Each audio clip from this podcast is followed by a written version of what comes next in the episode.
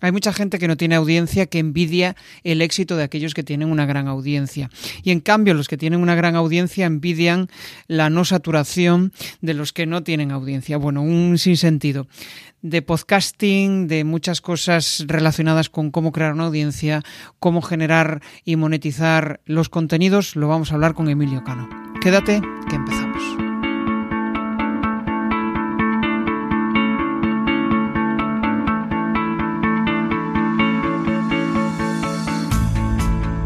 Bienvenido a Comunicar más que hablar. Soy Jesús Pérez Santiago y este es el podcast de los que quieren crear su propia audiencia.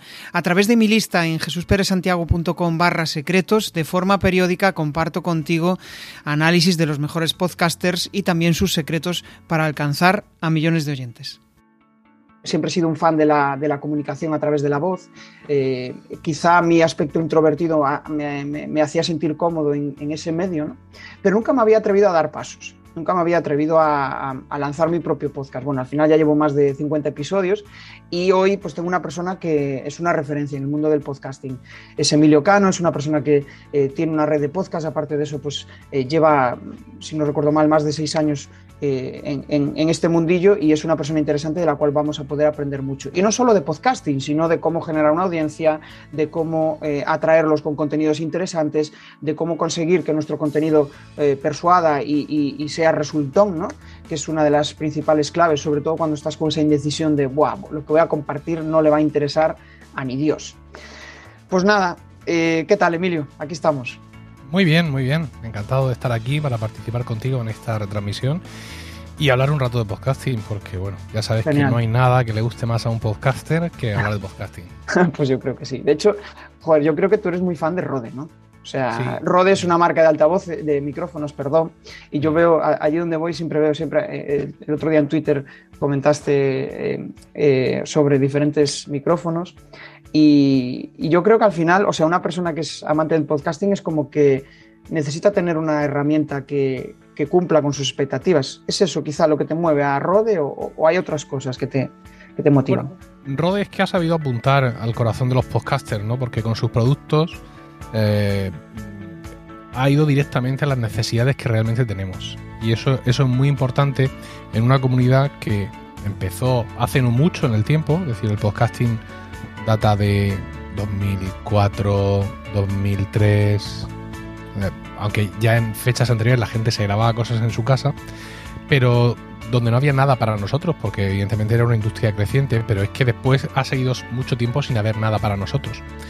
Entonces cuando tienes una empresa que no se limita simplemente a coger lo que ya tiene, ponerle una caja y llamarle kit podcasting, sino que ves que empieza eh, lenta pero inexorablemente a crear productos especialmente para ti, pues te enamoras, te enamoras y le arrojas todo el dinero que ganas con el podcasting y con lo cual pues de, donde sale acaba y se crea un ciclo que a lo mejor no tiene mucho interés para nuestras arcas personales pero que bueno que, funciona así. La Rodecaster Pro por ejemplo que es la, mesa la interfaz de audio de Rode principal que en estos días ha, sacado su segunda versión pues es directamente un sueño hecho realidad no o sea sin más. Es todo lo que podíamos haber deseado alguna vez y más. ¿Cómo podría mejorarse esto? Pues nos lo han, enseñado esta semana con la Rodecaster Pro 2, que ya me he comprado también. Ostras, Sin necesitarla, es que has dicho, un podcaster lo que necesita, no. Ya hay veces que uno trasciende de la necesidad, porque a mí con la 1 que tengo aquí, con cualquiera, este micrófono o cualquiera de los otros 23 que tengo, como que ya me vale, ¿no? Pero ya llega un momento en el que uno está metido en una vorágine de la cual le resulta difícil escaparse. Claro, es compra por emoción. O sea, realmente ahí no hay, no hay razón. Ahí es, sale algo nuevo, es como los fans de iPhone, ¿no? Sale el iPhone y tienes que estar allí en la cola para, para comprarlo. Qué bueno. Mm. Bueno, pues vamos a conocerte un poco más. Eh, ¿Qué ha pasado? ¿Qué ha sucedido para que Emilio Cano sea la persona que soy y esté haciendo lo que está haciendo hoy? En modo resumido.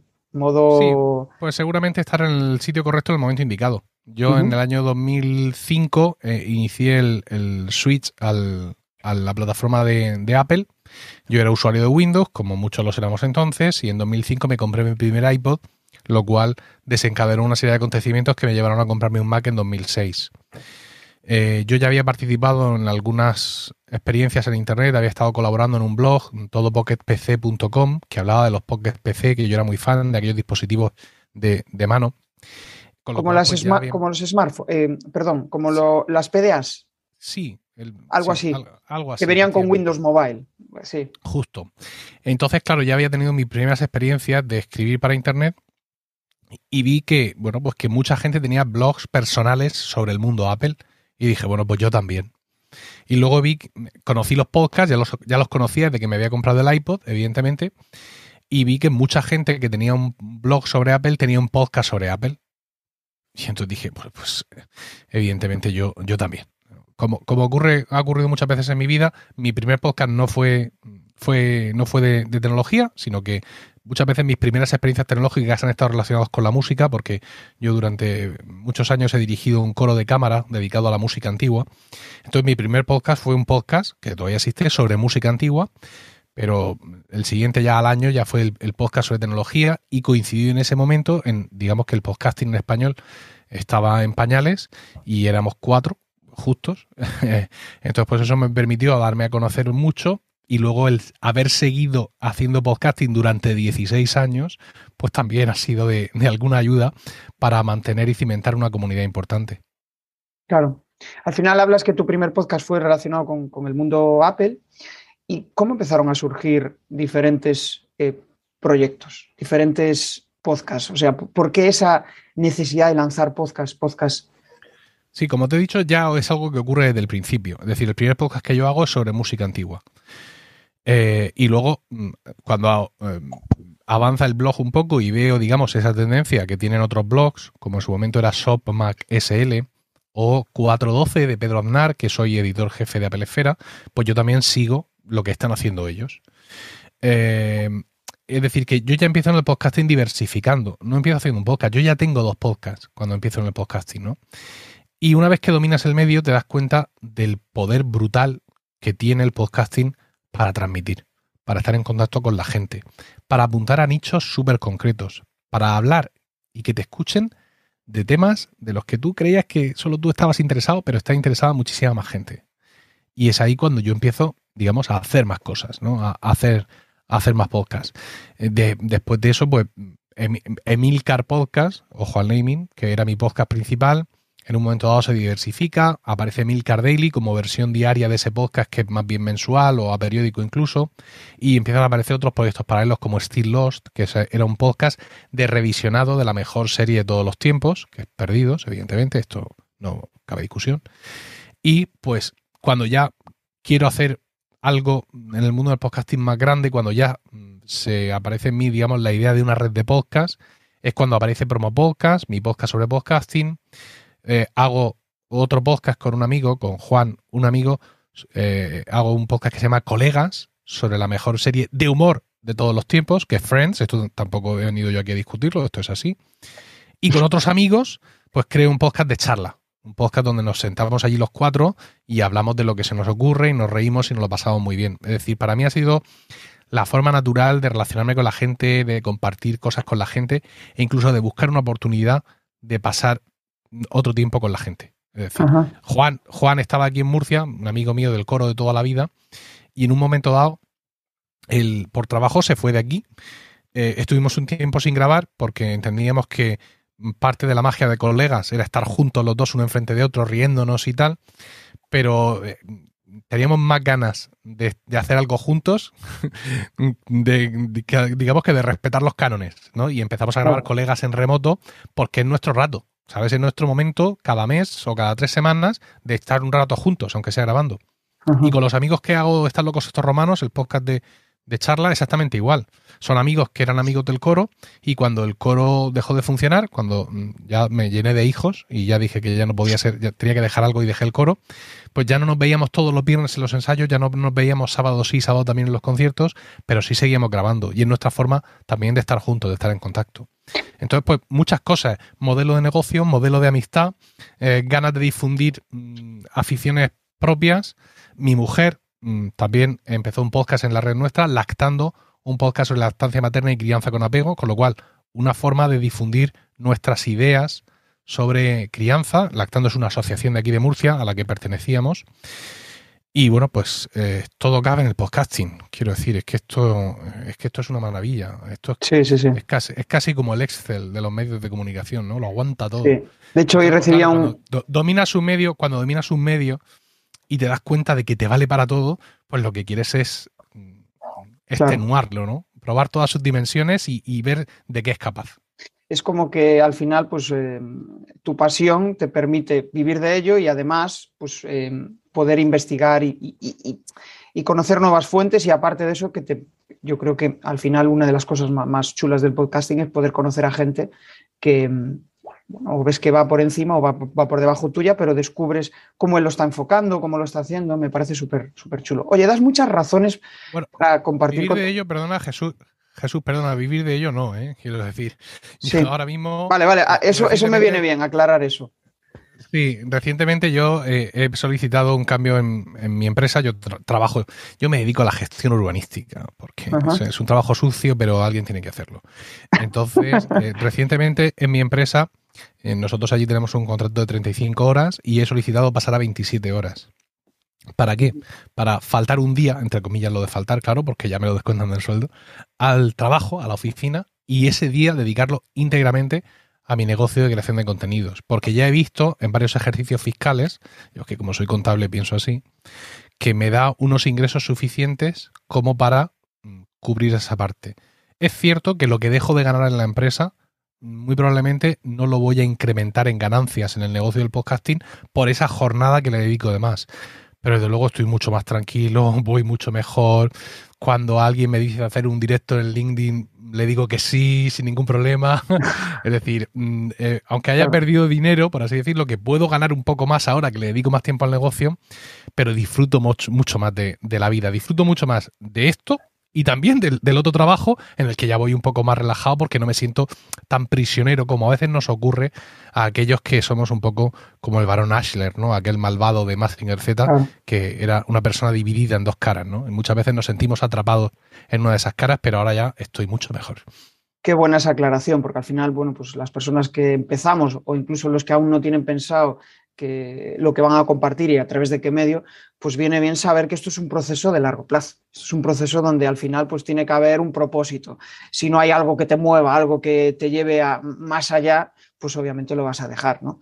Y, el otro día hablando con Paul Rodríguez me decía, em, hay aficiones que salen caras y el podcasting puede salir caro si no, si no es algo rentable. ¿no? Si simplemente es una afición y, vale, voy a compartir contenidos.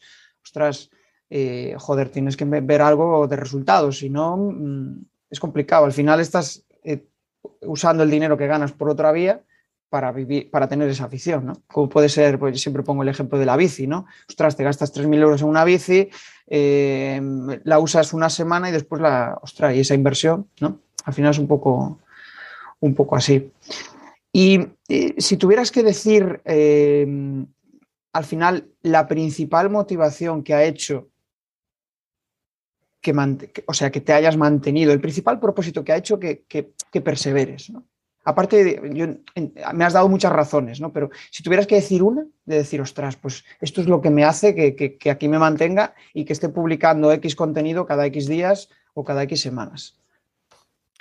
Mira, es una, es una pregunta difícil de responder puestos en la escala temporal actual, porque claro, ahora esto es un negocio. Esto es una parte importante de los ingresos familiares. Con lo cual, evidentemente, yo quiero estar aquí para ofrecer contenidos y ganar dinero. Esto es así. Pero sí te podría responder mirando al pasado, ¿no? Y viendo hacer qué es lo que me llevó a que Emilcar FM, Emilcar Daily pudiera convertirse en un modelo de negocio. Eh, yo amo mucho el podcasting, muchísimo. Eh, eh, y siempre he tenido el interés de hacer cosas por el podcasting y por los podcasters. Y una de las cosas que siempre he querido hacer es intentar ser el primero que haga algo que no se ha hecho todavía. No tanto por la vanidad de ser el primero, que también es importante, y yo aquí en vanidad eh, tengo para exportar, porque bueno, pues soy así, ¿qué le vamos a hacer? Sino por abrir puertas.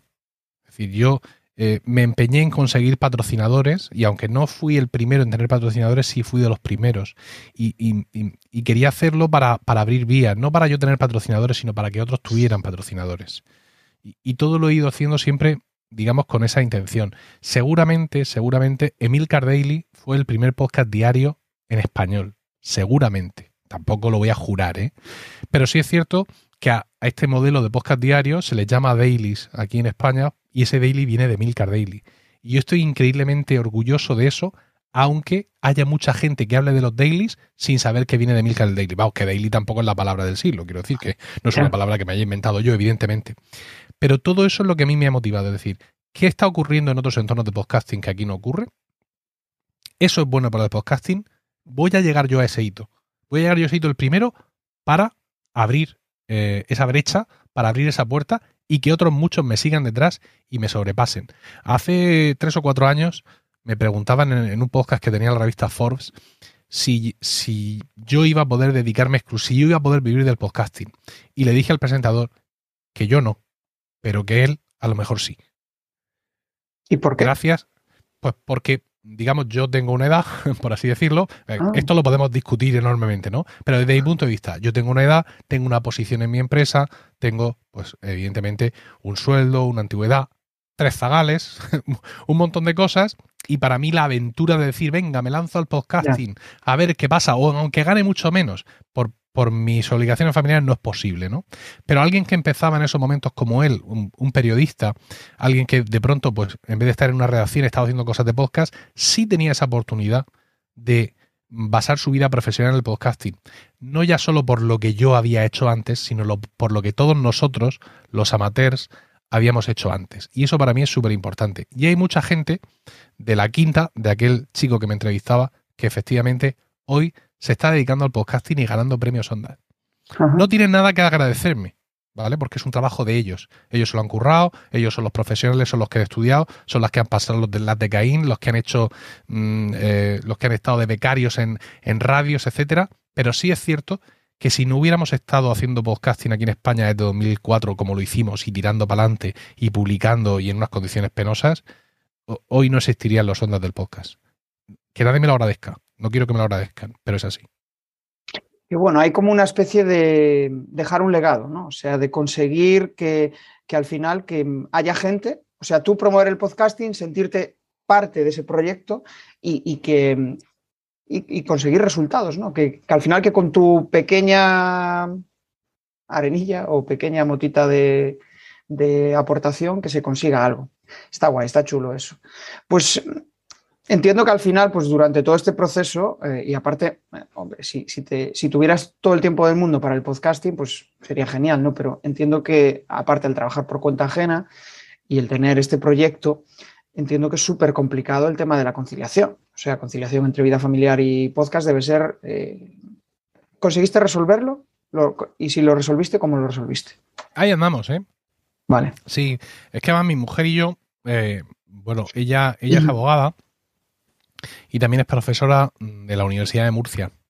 Entonces, claro, ella también tiene esa dualidad. ¿no? O sea, por un lado está su trabajo como abogada en el despacho, con los clientes, los juicios y todas estas historias, y luego aparte sus obligaciones como, como profesora de la Universidad de Murcia, con exámenes, con clases, con preparación de clases, y en estos momentos en la fase final del doctorado, porque ella quiere hacer una carrera dentro de la universidad. Entonces nosotros siempre decimos a todo el mundo que los dos tenemos dos trabajos.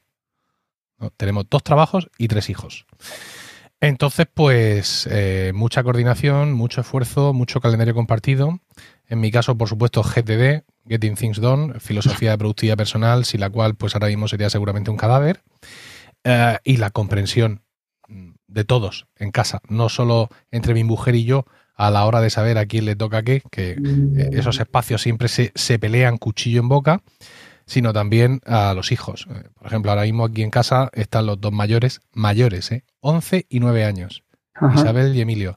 Oye, estoy grabando, que ya lo saben porque hay un cartel de eh, On Air, Que, se, ilumina en la puerta. pero, pero es que estoy en directo, con lo cual no puedo parar.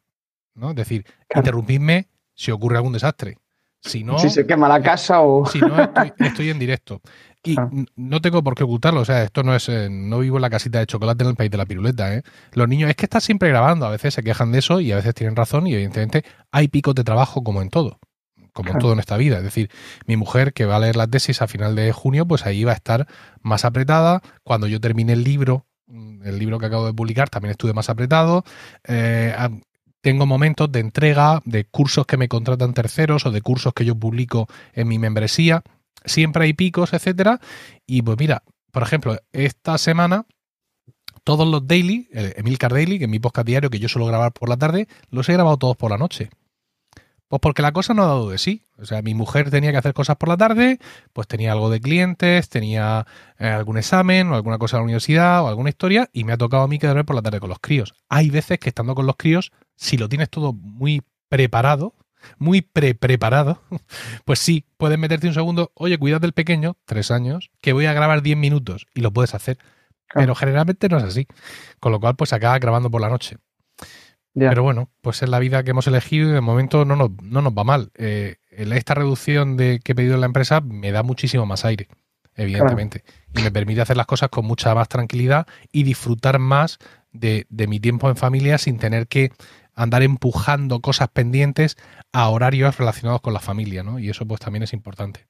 Claro, me quedo pensando en eso de, ostras, ahora yo voy más contento al trabajo, voy con las pilas cargadas. Al final es que cuando cumples esa parte tuya de, esa motivación personal, ¿no? el poder dedicarte a parte de tiempo al podcasting, eh, ostras, es que te da cierto... A, mí me sucedía lo mismo, o sea, cuando estaba trabajando por cuenta ajena y no, no dedicaba tiempo a las cosas que para mí parecían importantes, pero realmente pensaba que no lo eran o eso pensaba, hasta que de repente una crisis existencial me, dijo, me, dio una hostia y me dijo, hostia, espera, que te estás olvidando de ti, ¿no?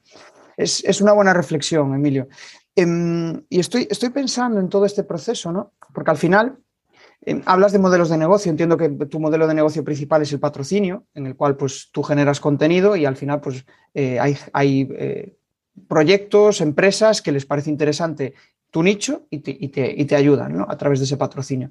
Pero yo, yo, desde mi punto de vista, entiendo que hay como dos modelos de negocio. ¿no? Hay el modelo de negocio vía patrocinio, vía ingresos, que, quizás es como. Em, no, es un no es un negocio directamente relacionado con el podcast, pero puede haber otros que, eh, como es el caso del mío, ¿no? que hay un negocio que es presentaciones.com y el podcast al final es una vía para atraer audiencia.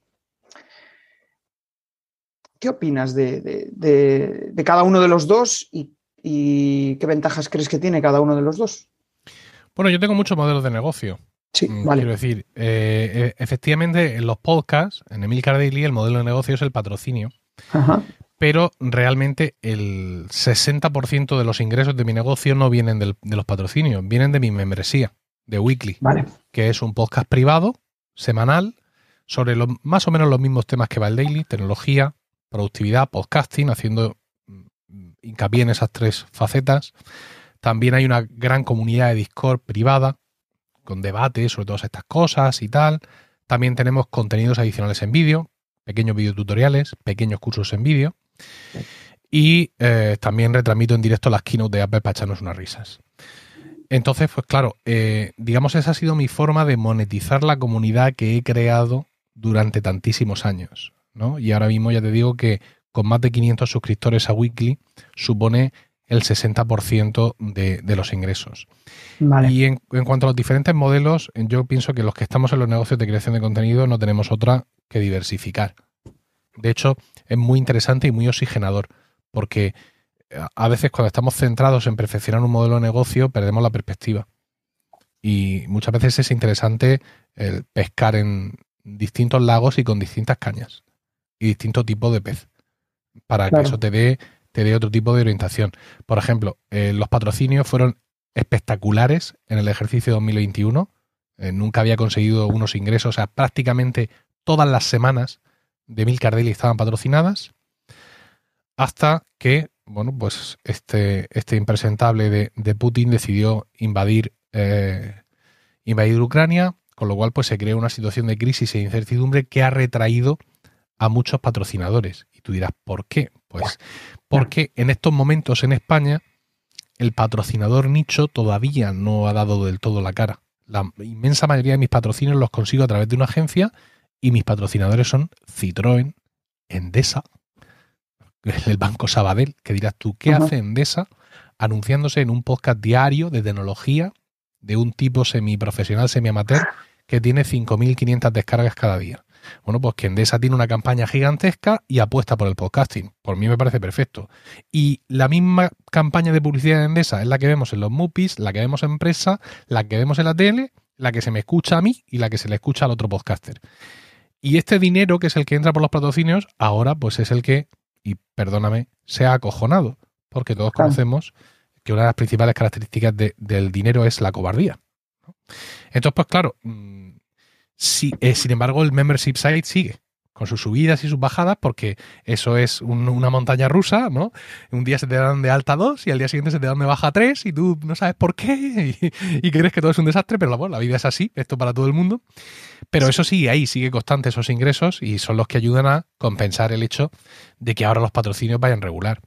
Como ahora tengo más tiempo para dedicar al negocio, puedo atender más peticiones. Otros membership sites, otra gente me dice, oye, hazme un curso de no sé qué, hazme un curso de no sé cuánto. Universidad de Málaga, Universidad de Murcia. Oye, queremos que des un curso para profesores, para el PAS, sobre GTD, sobre podcasting. Bueno, ahora tengo más tiempo para atender todas esas peticiones y por tanto entran otro tipo de ingresos que eventualmente van a poder compensar cuando alguna de las otras patas se desnivela. ¿Qué tal? ¿Cómo va esta charla?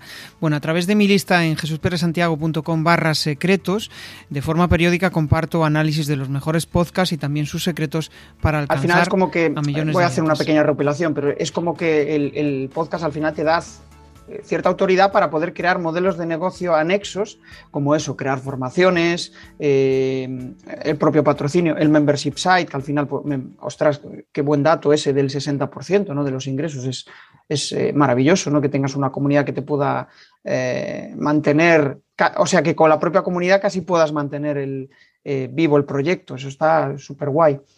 Y, estoy pensando en, todo esto relacionado, ¿no? De, de, mm, de cómo conseguir que el podcast sea rentable porque no, es fácil. Y sobre todo el, podcast, a mí de hecho cuando lo monté me dijeron, ten paciencia porque esto va para largo, ¿no? Y, más ahora que ya en cierto modo, no, no sé en qué punto estamos de la, de la, burbuja, pero en teoría estamos arriba, no lo sé, eh, tiene mucho recorrido. Bueno, aquí seguramente habrá muchas, em, em, muchas teorías sobre esto, pero eh, si tuvieras que elegir entre seguidores o negocio, ¿con ¿con cuál crees que es lo más importante cuando empiezas un podcast? Bueno, eh, el podcasting, a la hora de monetizarlo, como bien has dicho, es una carrera de fondo.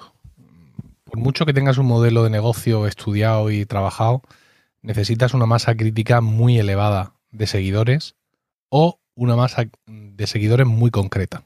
Es decir, en el caso de un podcast de tecnología, por ejemplo, como el mío, y en mi caso que llevo 16 años en esto y que ya tengo cierta autoridad y cierta capacidad de influencia que va más allá del número de oyentes, pues yo puedo cobrar pues X, lo que cobro por los patrocinios. Pero a lo mejor no me hace falta tener 5.500 oyentes, ni 10.000, ni 20.000. Depende de quién es mi público. Voy a poner el mismo ejemplo que pongo siempre. Quien me haya escuchado en otras entrevistas puede ahora ir a por agua o lo que sea. imagínate que haces un podcast sobre la cría de canarios y te escuchan 200 personas. Lo mismo te están escuchando los 200 que crían canarios en España. Bueno, habrá más gente que críe canarios, pero imagínate, puedes estar llegando a un 50, 75, 60% de tu público objetivo. Brutal. con lo cual, la empresa que fabrica pienso para la cría de canarios no el pienso del canario que tú y yo compramos en la tienda de mascotas. No, no. El específico para la cría del canario campeón, porque los canarios van a concursos, esto es un mundo tremendo. Sabe que anunciarse en tu podcast le permite llegar a su público objetivo. Y son 200 descargas.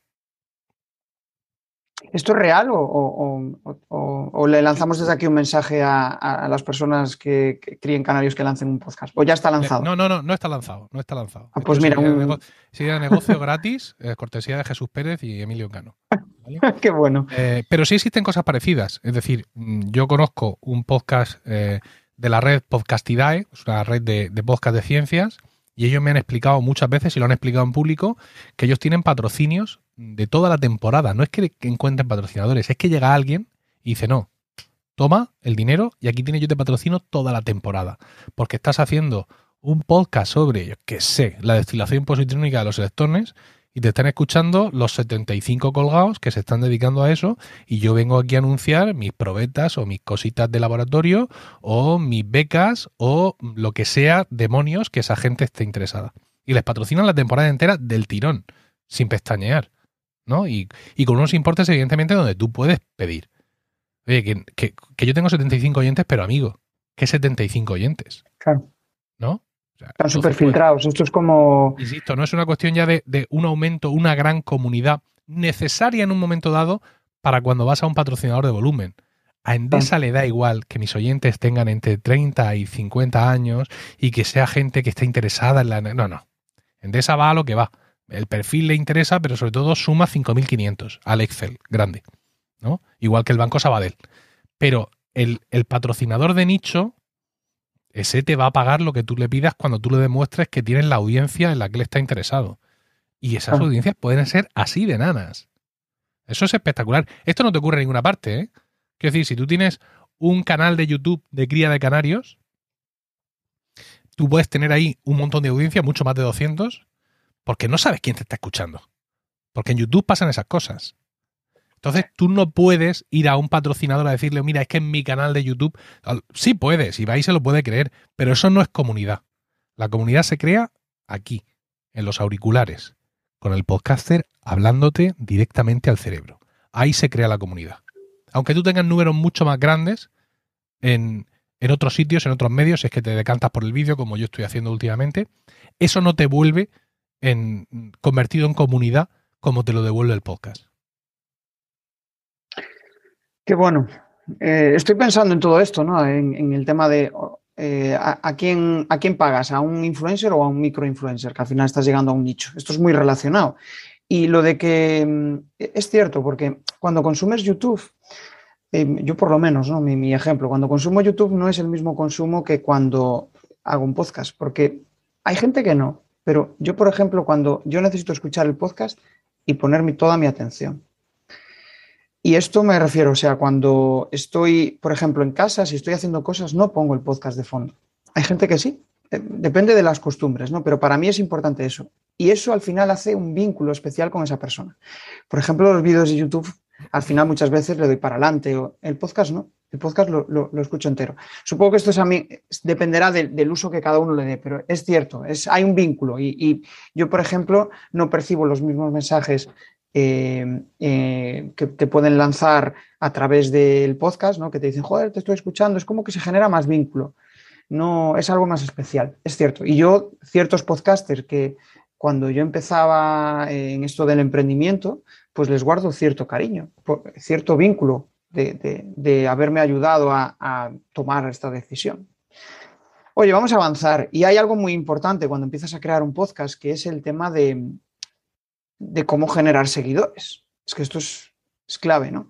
¿Qué le dirías a una persona que empieza ahora con, a crear contenidos? Puede ser un podcast, puede ser, si quieres centrarte en el podcast lo entiendo, pero ¿qué le dirías a una persona que quiere empezar ahora a compartir eh, lo que sabe, sus conocimientos? Eh, ¿Qué consejos le darías? Buena suerte. Hostia, dos palabras y, y al claro, es que mm, el, entorno no es el mismo. Es decir, eh, en los tiempos en los que yo empecé, todos los días alguno de nosotros estaba en portada de Apple Podcast. Todos los días. Eh, incluso cuando yo saqué Still Lost, llegué a estar el segundo o tercero, tengo por ahí la captura, de, la clasificación general de podcast de Apple Podcast en España. Esto hoy es imposible, porque, bueno, para empezar ya tienes ahí a todas las radios comerciales que te meten como podcast sus programas del día anterior troceados y luego pues tienes el Terrat, eh, Prisa, mm, Audible y todos los grandísimos productores que se han metido a este negocio con Alaska y compañía haciendo podcasts, aunque sean de una calidad dudosa algunos, pero ahí pues gente famosa y todo ese tipo de historias. Es decir, que la capacidad que tenemos de, destacar es, es, muy reducida. Mm, esta mañana eh, hablaba con un periodista y le decía que cuando yo tenía un podcast nuevo en la red de podcasts, Emilcar FM, ese primer capítulo de ese podcast nuevo, lo hiciera quien lo hiciera, el, podcast, iba a tener mil descargas de inicio, seguro. Y eso pasaba. Y luego ya tendría las que tuviera porque a la gente le gustaría o no. Pero esas mil las tenía. Si yo ahora empiezo un podcast nuevo en Emilcar FM, no pasa de 200. Siendo Emilcar FM una red consolidada, con todos los podcasts de la red esa semana, tenemos un nuevo podcast. En... Nada, no pasa de 200. Eso es así. Aparte, el podcast tiene un grave problema y es que es difícil de descubrir. Tú estás viendo un vídeo de YouTube y a la derecha ya te están recomendando 70. Pero eso con los podcasts no pasa. Ni siquiera las aplicaciones que intentan simular ese comportamiento lo consiguen. Eh, sí, la gente se va a la aplicación de podcast y busca Emilcar Daily y lo encuentra, pero tiene que saber lo que está buscando. Si quiere buscar tecnología, productividad, si busca por esos términos, no va a encontrar nada porque los buscadores de las aplicaciones son terribles. No, no funciona eso bien así. Entonces, pues ahora mismo hay que tener más paciencia que nunca y pensárselo todo mucho más antes de empezar. Me decía el periodista este de la entrevista de esta mañana, Enrique Bullido, que había dedicado cuatro capítulos de mi libro a todo lo que hay que hacer antes de darle al botón de grabar. Y le decía, ¿qué menos? ¿Qué menos? Porque lo fundamental para empezar eh, con un proyecto de podcasting y lo extrapolo a cualquier proyecto de creación de contenidos es que tienes que hacer algo sostenible. Tú tienes que pensarte muy bien qué es lo que vas a hacer ¿Cuánto tiempo te va a llevar prepararlo? ¿Cuánto tiempo te va a llevar grabarlo, escribirlo, rodarlo o esculpirlo en piedra, lo que hayas decidido hacer? ¿Cuánto tiempo vas a tardar después en peinarlo para sacarlo a la calle? ¿Y cuánto, ¿Y cuánto tiempo le vas a tener que dedicar para difundirlo? Y eso todas las semanas, o todas las quincenas, o todos los meses. Esto es fundamental, que tengas claro de esto, que tengas un producto, un proyecto que sea sostenible, para ti. Porque si no, de cualquier otra cosa que estemos hablando, de tu capacidad de locución, del croma que te has puesto detrás, del contenido, lo, el público nicho, te va a dar igual. Si tú no eres capaz de crear un modelo de, de, proyecto que sea sostenible para ti, cualquier otro factor está de más. Cuando hablas de sostenible para ti, em, ¿qué factores crees que son determinantes ahí? El, tiempo. El tiempo. El tiempo, fundamental. Es decir, tú tienes que tener tiempo para crear previamente tus guiones o tus historias, montar tus luces, lo que demonios vayas a hacer. Eh, tienes que tener el tiempo de grabar y luego todo el tiempo de editar y de postproducir y el, tiempo de difundir, porque los creadores de contenido, Jesús, tú lo sabrás, pecamos siempre de eso. Creamos contenido, pero luego ya pones un tweet y vuela el tweet. Y el tweet no vuela. El tweet cae a plomo abajo. Eso está clarísimo. Y esto es un problema que tenemos importante. Entonces, ah, ¿qué? no voy a hacer un daily de 10 minutos. 10 minutos saco yo, no, no son 10 minutos. Es una hora. Es mm. una hora como poco. Hay veces que por ahí tienes suerte y van a ser 30 minutos, porque es un tema que ya tienes en la cabeza y no tienes que escribir guion. Y ya eres muy ducho con la aplicación que usas para hacer lo que sea y efectivamente en media hora lo tienes.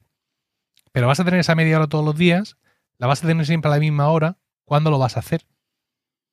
O sea, ¿qué márgenes tienes en tu, en tu jornada para encajar esto? Y lo más peligroso si es diario, pero exactamente igual de peligroso si es mensual, si es quincenal. Y esto me parece fundamental realmente ahora mismo. Yo una de las cosas que veo cuando al, final hay que hacerse muchas preguntas y, y, son clave, porque realmente si no tienes claro lo que quieres hacer, pues bueno, a veces, a veces va más de pasar a la acción, ¿no? Y ahí es donde quiero entrar. Es decir, muchas veces te haces todas estas preguntas y entras en un bucle en un bucle de parálisis por análisis. ¿En qué momento hay que salir? O sea, ¿cómo evitar esa parálisis por análisis? Hombre, eh, es difícil, es difícil establecer un punto, pero si hay un momento en el que tienes que empezar a, publicar, eh, como decía un amigo, no somos ríos, siempre podemos volvernos atrás, pero lo que yo trato poniendo todas estas precauciones es evitar que la gente consumida por el entusiasmo eh, ahora mismo, cuando acabemos de hablar de esto, entre a Amazon, se compre el micro que yo he recomendado, le llegue mañana y el fin de semana monte todo el pollo y el lunes salga. Eso no puede ser. Porque te va a ir mal seguro. Te va a ir mal seguro. eso no tiene ni pie ni cabeza, ¿no? Por mucho que sea un tema que tú controlas, por mucho que tal, tal, tal, tal. No tienes que tener tu planificación. La parálisis por análisis, pues eh, es como, como el síndrome del impostor, es algo que está ahí siempre, ¿no? Y que siempre vamos a tener los creadores de contenido. Pero, mm, y desde luego llega un momento en el que dices tú, venga, tengo que empezar. Pero es preferible un exceso de análisis a una falta de él. Porque esto va a ser una carrera de fondo. ¿Qué es lo primero que te he dicho? Buena suerte. Es decir, los resultados, los que sea que te hayas, que te hayas mm, fijado, van a tardar en llegar. Van a tardar en llegar bastante.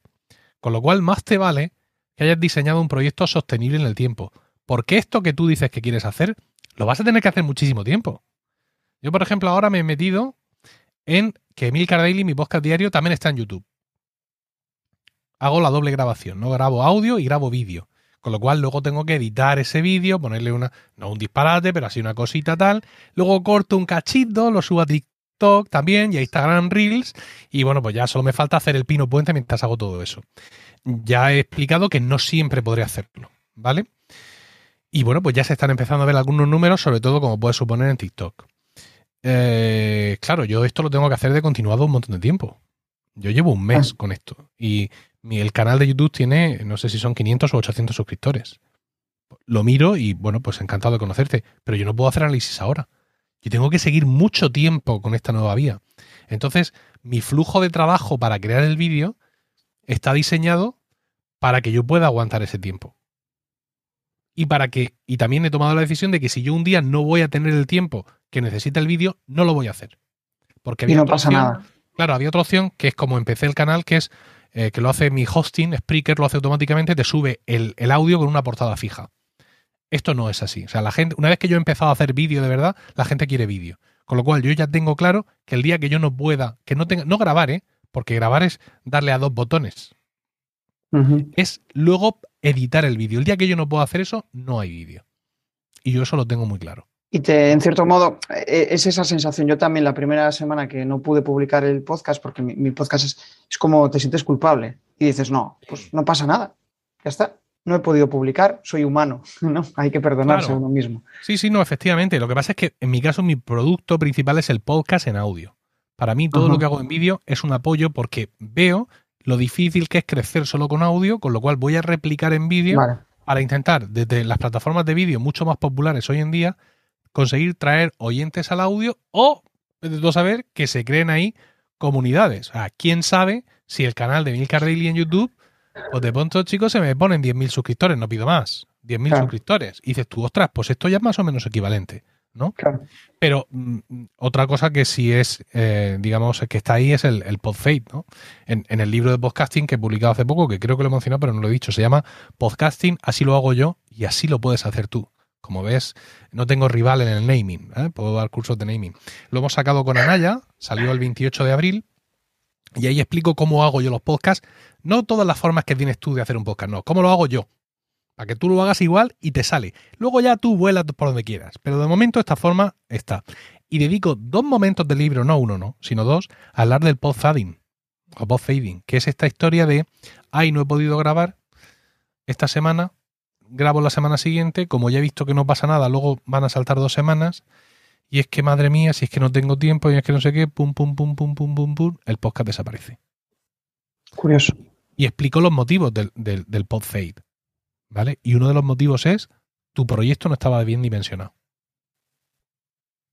Cada vez que te pones, te cuesta un disparate y al final no llegas.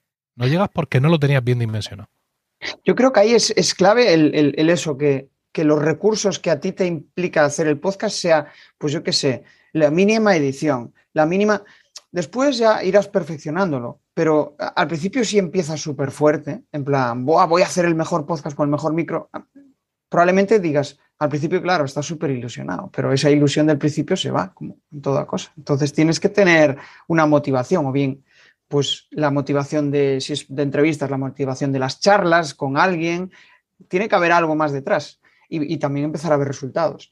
Hablas mucho de, esa, eh, uy, a ver si me sale la palabra, hablas de, hay una palabra que repites constantemente, eh, eh, aparte de esa, que es conseguir el equilibrio el equilibrio, ¿no? O sea, que consigas darle, em, bueno, no me sale la palabra. Que sea sostenible, te refieres. Ahí está, esa sostenibilidad. Y para mí esa sostenibilidad es como, oye, que consigas darle perseverancia, que consigas eh, dedicarle tiempo a ello, que sea un proyecto de largo plazo, que no lo dejes en dos semanas, ¿no? Y, o sea, ¿cuál crees que es la clave para eso? Para conseguir esa sostenibilidad y para que al final, pues, em, el, ¿cómo decirlo? consigas que ese proyecto pues, sea de largo plazo. Porque hay mucha gente, y, me lío un poco más antes de hacer la pregunta. Hay mucha gente que al final pues no sabe si el podcast puede ser una vía para compartir contenidos. No, mi comunidad al final pues lo que busca es empezar a crear contenidos, empezar a compartirlos y muchas veces pues tienen la duda de si el podcast puede ser una vía, ¿no? Em, o sea, ¿cuál crees que es la pregunta que deben hacerse para, para saber? ¿Pregunta o acción que deben hacerse para decir, oye, el podcast puede ser mi vía y quiero darle constancia a esto? El podcast es tu vía ya te lo digo yo. Se, acabaron las dudas. y, lo otro, y lo otro pues requiere de, ensayo raros, es que no hay otra. Es decir, definirte y venga a probar. Voy a escribirme el primer guion. Voy a grabar el primer capítulo y, voy a tirar para adelante. Y voy a ver lo que me cuesta realmente y voy a ver cómo evoluciono. Voy a ser conservador al principio. Yo siempre se lo digo a mis podcasts, cuando tengo un nuevo podcast en el FM, yo siempre les propongo periodicidad eh, quincenal o cada tres semanas. Sobre todo los que vienen, a los que vienen muy fuertes, ¿no? A los que vienen pidiendo el podcast semanal. Hay gente que, viene pidiendo un podcast mensual, bien, pues Dios proveerá. Empieza mensual. Pero al que viene diciendo semanal, yo le digo, pruébate cada 15 días, pruébate, cada tres semanas. Vive la experiencia. Porque es mucho más fácil decirle a la audiencia, oye, ¿os gusta esto que estoy haciendo? ¿Os gusta esta vaina? Pues, pues ahora vais a tener más amigos. Porque lo voy a publicar cada semana. Eso es mucho más fácil que decir, mm, no se la facho piu, y tengo que, tengo que, digamos que recoger, que recoger velas y este podcast que era semanal pues tiene que pasar a quincenal o tiene que pasar a no sé qué, porque no doy, ¿no? Porque no doy. Eso siempre perjudica más a, la comunidad y a tu entorno de creación de contenidos que, que el otro, que empezar muy conservador, pero luego ver hasta dónde realmente llegas al final veo en todo, en todo esto que, comentas mindset, mentalidad, o sea, la, clave, ¿no? Porque eh, eh, eso es un tema mental, es en plan, ostras, estoy publicando, pero veo que la, ni Dios me hace caso, joder, lo voy a dejar. En cambio, si empiezo una vez al mes, ¿no? Claro. A ver, el ni Dios, no me, el, Dios me hace caso está garantizado, ¿no? Eso yo también te lo garantizo yo.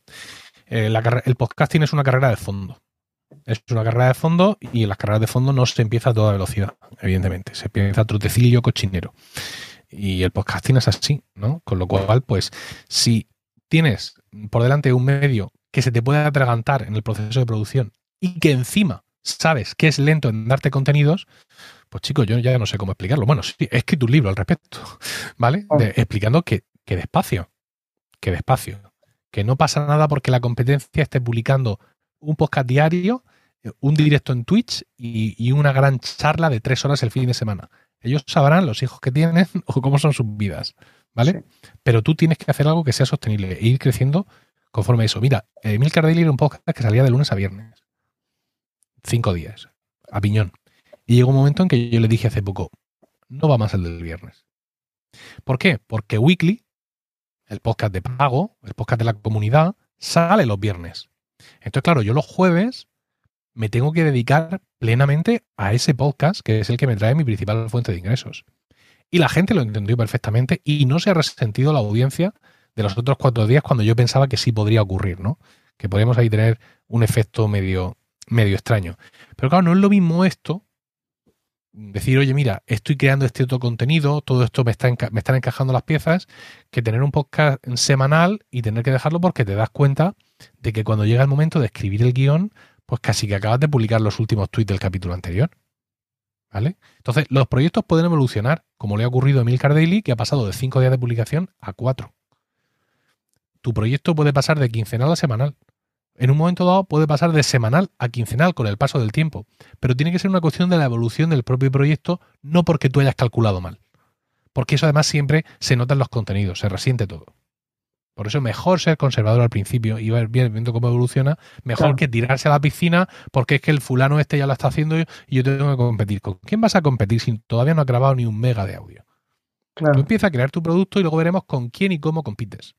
Claro, aparte es que todavía no conoces a tu audiencia, no sabes qué, valoran de ti, qué es lo que quieren consumir. es una buena reflexión.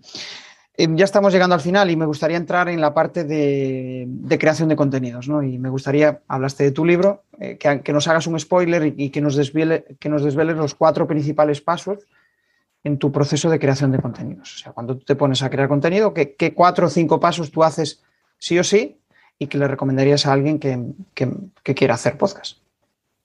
Sí. A ver, mi caso es un poco distinto porque, claro, yo ya estoy metido en esto.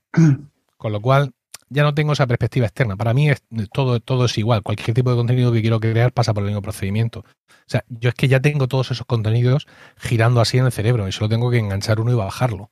Claro, esto no se le puede explicar a nadie. Yo, pero cuando tú vas a empezar de cero, hay una cuestión que es fundamental y que proviene del GTD, ¿no? De Getting Things Done, que es capturar. Es apúntalo todo. Me refiero a apuntarlo. Ah, pero apuntarlo de verdad. En una libreta, en la aplicación de tareas, en donde sea, apúntalo todo. Apunta sin pensar. O sea, cuando se te ocurra un tema, no valores si ese tema es importante o si tiene trayectoria o si está muy visto o no. Lo fundamental para, para, para poder capturar bien, para, digamos, llevarnos la captura del GTD al procedimiento de lluvia de ideas, que es lo que, en definitiva, donde estás, donde estás ahora mismo metido, es que no juzgamos en ese primer paso. ¿Vale? Esto lo digo yo mucho en mis seminarios de GTD cuando explico la, la lluvia de ideas. En la lluvia de ideas lo importante es la cantidad, no la calidad. Porque por pura estadística, cuantas más ideas recojamos, más posibilidades tenemos de tener ideas buenas. Luego ya tienes otro paso posterior donde vas a ver toda la historia que has, acumulado ahí y donde ya pues separas el grano de la paja. Porque incluso la paja te puede valer. ¿Sabes? Mm. Porque con varias ideas descabelladas, lo mismo puedes construir un contenido interesante. O incluso esas ideas descabelladas te hacen pensar fuera de la caja y llevar a otro sitio. Entonces, lo fundamental, lo fundamental, apuntadlo todo sin juzgar. No se juzga cuando se apuntan ideas.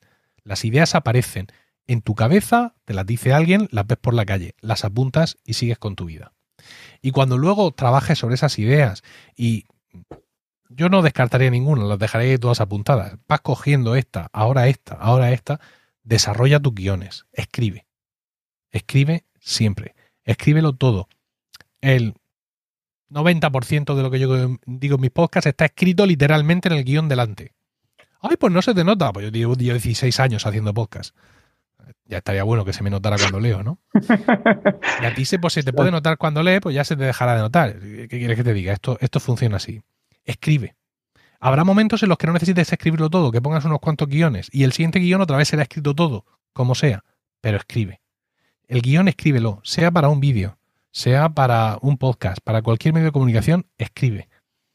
Eh, la tarea de un creador de contenidos al final es escribir. Bien sea porque el contenido es escrito, porque es un blog o es una newsletter, o bien sea porque he grabado y vas a escribir igual. Entonces, fundamental, captura sin juzgar. Ten una gran cantidad de ideas acumuladas, no las descartes, las que no te gusten tú déjalas ahí, que lo mismo ahí se incuban y luego te valen para algo. Y escribe, escribe y desarrolla textualmente muchas veces, otras veces solo con puntos y ten siempre, ten siempre todo eso. Hay muchas veces que yo quiero hablar de un tema del que ya he hablado o que quiero desarrollar y tengo todos mis guiones a mi disposición. Solo tengo que hacer una búsqueda por tres palabras clave y me sale todo eso que ya escribí hace tres años. Y con eso empiezo el podcast de mañana. Y eso lo desarrollo. Y me creo mi propia base de contenidos. Esto es fundamental, ¿eh? que todo el trabajo que vayamos haciendo en creación de contenidos quede por escrito para nosotros para luego usarlo como trampolín para, eh, digamos, extender esos contenidos o volver a tratarlos en otras formas. Claro, al final es, oye, voy teniendo ideas, las anoto, fundamental tener esas ideas ahí anotadas, una vez las tengo anotadas, de ahí puede salir una idea de contenido y de ese contenido al final hago un guion que me va a permitir pues, eh, hacer mi, episodio del, del, podcast. ¿Qué es lo que menos te gusta de crear contenidos? Ah, lo que, lo que a todos, la difusión después. Difusión de después. Sí, la movida esta del Twitter. Yo, yo soy, a mí me encanta Twitter. Yo estoy paso mucho tiempo en Twitter y me, me, gustan las redes sociales. Pero no se me da el cómo difundir el tema, ¿no? Como eh, hay que hacer un tweet, luego hay que programar un no sé qué, luego hacer un no sé cuánto. Es decir, luego aparte, el, el contenido que yo, que yo creo que es diario también me da poco margen. Si yo tuviera un podcast semanal o un podcast quincenal, eh, pues claro, el margen de difundir ese trabajo sería mucho más, mucho más amplio. Yo aquí voy en el día a día, ¿no? Con lo cual, pues mis tweets, mis historias y a correr. Pero vamos, tengo un podcast trimestral, que es Promo Podcast, que ahora es trimestral, y tampoco le hago nada, más allá de ese tweet inicial, ¿no? Esa es la parte, yo pienso que es el, el, gran pecado de los creadores de contenido. Somos muy buenos, llegamos a ser muy buenos creando el contenido, pero seguimos siendo muy malos a la hora de difundirlo, porque al final se crea una caja de resonancia. Si yo pongo un tweet, ¿quién lo lee? Mis seguidores. Es cierto que en, en redes sociales como Twitter, los tweets pueden volar ocasionalmente y alcanzar otras cuentas que no son las que te siguen, pero hay otras redes sociales donde eso es casi imposible. Si tú Mm. publicas eh, fotos, o sea, posts en Instagram, eso que está ahí muerto. No hay nadie que no te siga, que no lo vaya a ver, y los que te siguen tampoco lo van a ver. Con lo cual, pues yo pienso que esa es la gran asignatura pendiente de, de todos los creadores de contenido, que es, eh, igual que hemos establecido un flujo de trabajo para crear el contenido, establecer un flujo, un flujo de trabajo que sea efectivo para difundir el contenido. Claro. Y aquí mucho me temo que no hay más remedio o que no voy a tener más remedio o que no tendremos más remedio que gastarnos los cuartos. Es decir, eh, contratar a alguien Delegar. que nos lo haga, contratar a alguien que nos enseñe, pero eh, creo que es el punto donde el creador de contenido tiene que tenderle la mano al fulano de A las redes. o a quien sea, Bueno, SEO, bueno, lo que sea, o- o que publicidad sea, o al hechicero, ¿vale? O hechicera, que te atraiga tráfico. que me enseñe, que colabore conmigo, que me cobre por horas, que haga el pino puente o lo que sea. Igual que también hemos contratado antes a otro tío o a otra tía para que nos haga la calátula del podcast, porque no la hemos hecho nosotros, porque somos unos zotes con Photoshop, ¿eh? esto olvidarlo por completo, hay que contratar a alguien, pues igual ahora, no, seguramente cuando los proyectos ya van creciendo y tenemos la capacidad económica de hacerlo, pues es una cosa que vamos a tener que hacer también, porque si no, todas estas horas de grabación, de vídeos, de audio o de lo que sea, pues no, pues sí, vamos tirando, pero mucho menos de lo que podríamos tirar. Claro, claro. Genial. Y ya la última pregunta, antes de entrar en la fase de las cuatro preguntas en las que te pido ir al grano.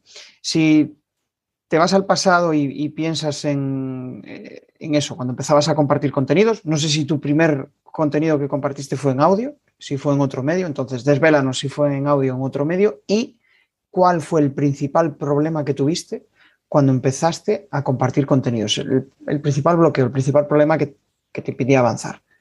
No, yo lo primero que me fui fue con el blog, emilcar.es, que en su momento era un blog sobre Apple, y no recuerdo tener especiales problemas para ello. Empecé haciéndolo con iWeb, que era una aplicación muy maja que venía en los ordenadores de Apple, y luego ya vi que era mejor hacerlo en WordPress, mm, porque era mucho más flexible, mucho más interesante, y el mismo WordPress que instalé en 2006 es el que tengo ahora, en emilcar.es, que ahora se ha convertido en un blog de podcasting poco poblado, porque no escribo mucho, pero exactamente lo mismo. Y no, no recuerdo en aquel momento, mira, un momento en el que me acabo de pasar de Windows a Mac, mi problema Sí. no puede ser jamás en esta vida no tener contenido para compartir.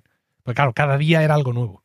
Entonces yo, por, Bueno, la, claro, temática, por la temática que elegí, pues claro, yo no tuve ningún problema en ese sentido. Los cuatro problemas técnicos que tuviera con WordPress se solucionaron sin, sin historias y Aparte- escribir post todos los días. Curioso, una persona que se sale de, de Windows, se va a Mac y hace un blog de Mac. O sea, eso ya es eh, eh, ser, eh, o sea, fan sobre el tema. Que, Pues que, que vamos, que el, en- el en- cambio en es con... 2006, En 2006 es lo que hacíamos. Pero no yo, ¿eh? Un montón de gente. Claro, claro, claro. Qué bueno. Bueno, pues vamos a entrar en ese bloque final ya de las cuatro preguntas. Bien. Y la primera. Te advierto que soy un señor mayor con pocos reflejos, ¿eh? O sea que no me Vale. mucho. Vale, vale, vale. Bueno, pues soy benevolente. ¿Una Vale. palabra o una frase? Vale. Eh, la cosa más importante o la cuestión más importante que te aporta tu audiencia. La comunidad. El, el sentimiento de comunidad. Vale, genial. Un tip para conseguir publicar 100 episodios de un podcast. Organización. Genial. El principal motivo por el que te gusta compartir y, y- y te, y te hace que te levantes de la cama motivado. Pues lo mismo que te he dicho al principio, la gente. O sea, la gente, que, la gente que conoces, la gente con la que tratas durante todo este tiempo, tanto oyentes como colegas. Esto es fundamental, es el motor de todo esto, ¿no? La comunidad, la gente y el contacto con la gente. Genial. Y la última, un reto para este año. Un reto para este año. Sí. Dios, qué importante.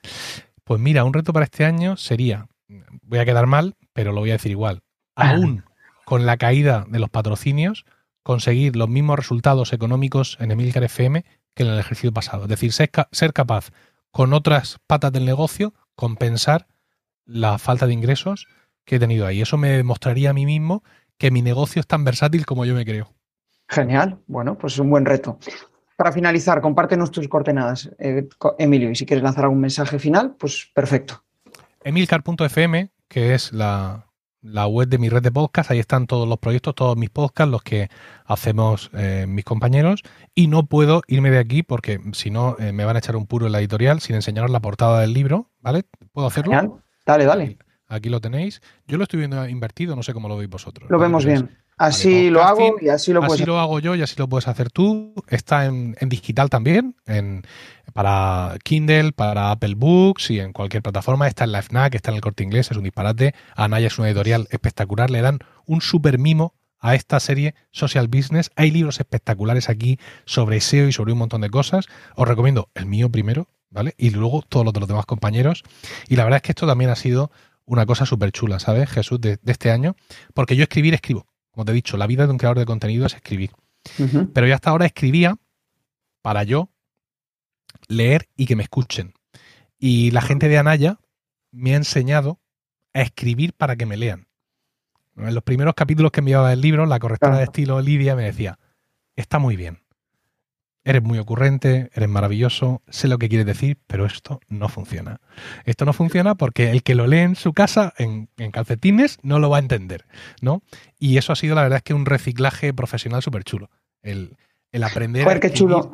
Sí, aprender a escribir de esa forma para que alguien te lea, aunque yo ya escribía en blogs, pero claro, tampoco es lo mismo escribir en un blog que escribir un libro.